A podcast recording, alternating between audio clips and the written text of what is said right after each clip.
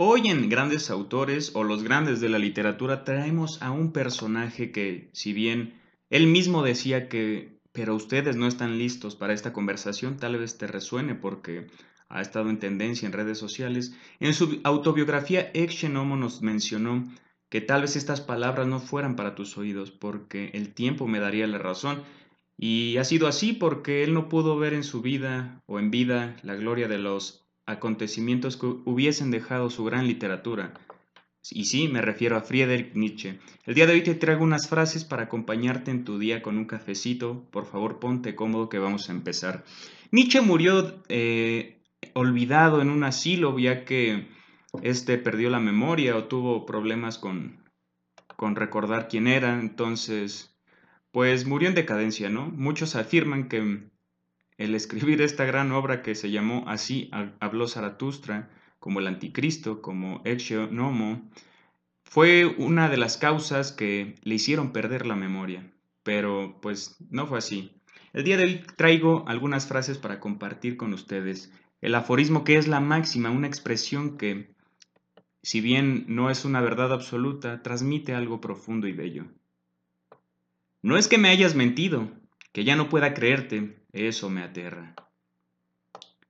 Número 2. El individuo ha luchado siempre para no ser absorbido por la tribu, pero ningún precio es demasiado alto por el privilegio de ser uno mismo. Los monos son demasiado buenos para que el hombre pueda descender de ellos. Número 3. Número 4. Si lo intentas, a menudo estarás solo y a veces asustado. Número 5. La esperanza es el peor de los males, pues prolonga el sufrimiento del hombre. Número 6. Aquel que tiene un porqué para vivir se puede enfrentar a todos los cómo. ¿Es verdad? Que tu porqué sea más fuerte que tu cómo. Número 7. Sin música la vida sería un error. Claro que sí. Su pasión era la música y Wagner su influencia más directa en sus primeros años teóricos. Para mí creo que Bach ha hecho mucho bien a la humanidad. Mozart, Vivaldi, Chopin, Tchaikovsky. Me encanta la música clásica. Número 9. Todo lo que se hace por amor se hace más allá del bien y del mal. Es verdad. La moral es perpetuada por el amor. La ética también. Número 10.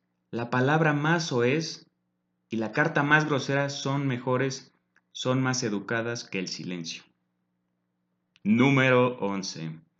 Lo que, los que más han amado al hombre le han hecho siempre el máximo daño. Número 12. La independencia no es un derecho, es un privilegio que corresponde a una minoría. Es verdad. Número 13.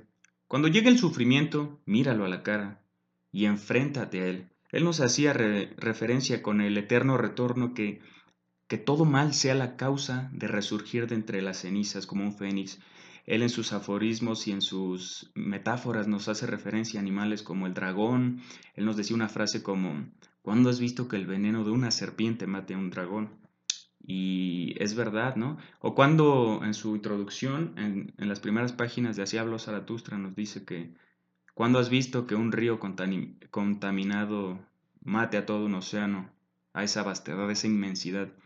Y es el mensaje que él quería transmitirnos, que en su tiempo no estaban listos para esa conversación, era que eh, tú tienes esa autodeterminación, tú eres la mejor versión de ti mismo y no te debes... Bueno, era como autoayuda, era filosofía, era, era prosa, era poesía, era muy poético, era muy profundo, muy vasto.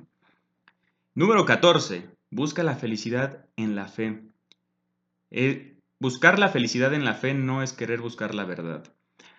Sí, muchas veces cuando Él nos mencionó, Dios está muerto, esta, frase nos explica mucho de esa idea.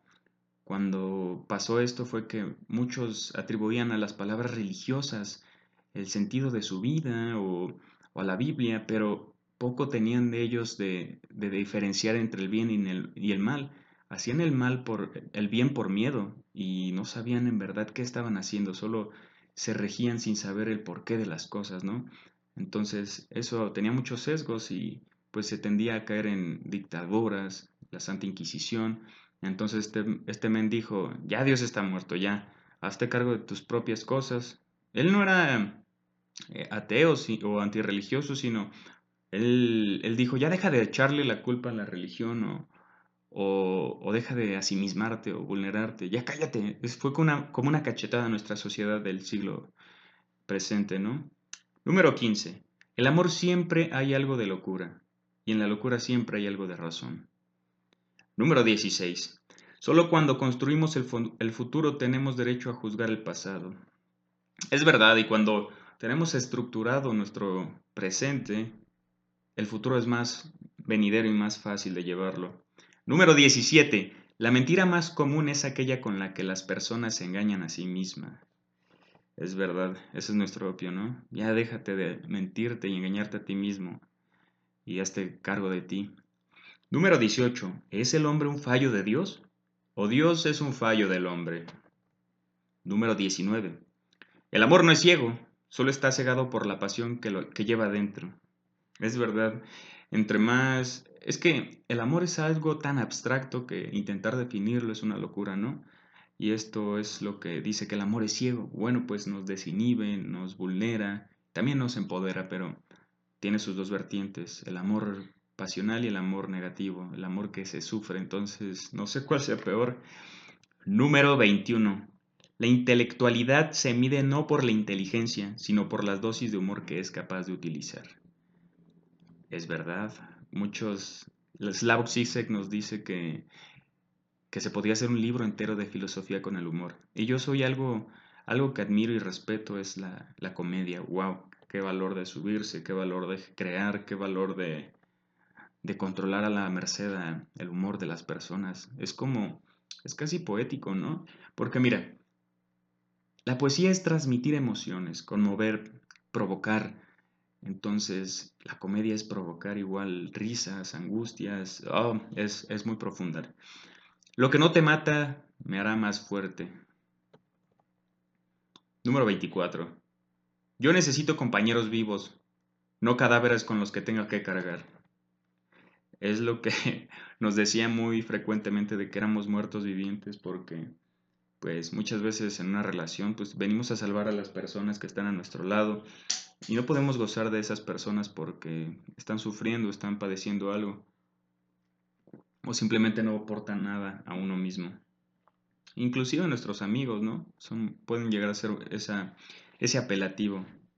Apelativo es una descripción negativa de algo. Número 25.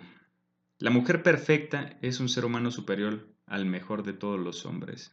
Wow. El día que encuentre algo así me voy a enamorar. Espero que te haya gustado. Deja un like y te mando un gran abrazo. Nos vemos en el próximo video.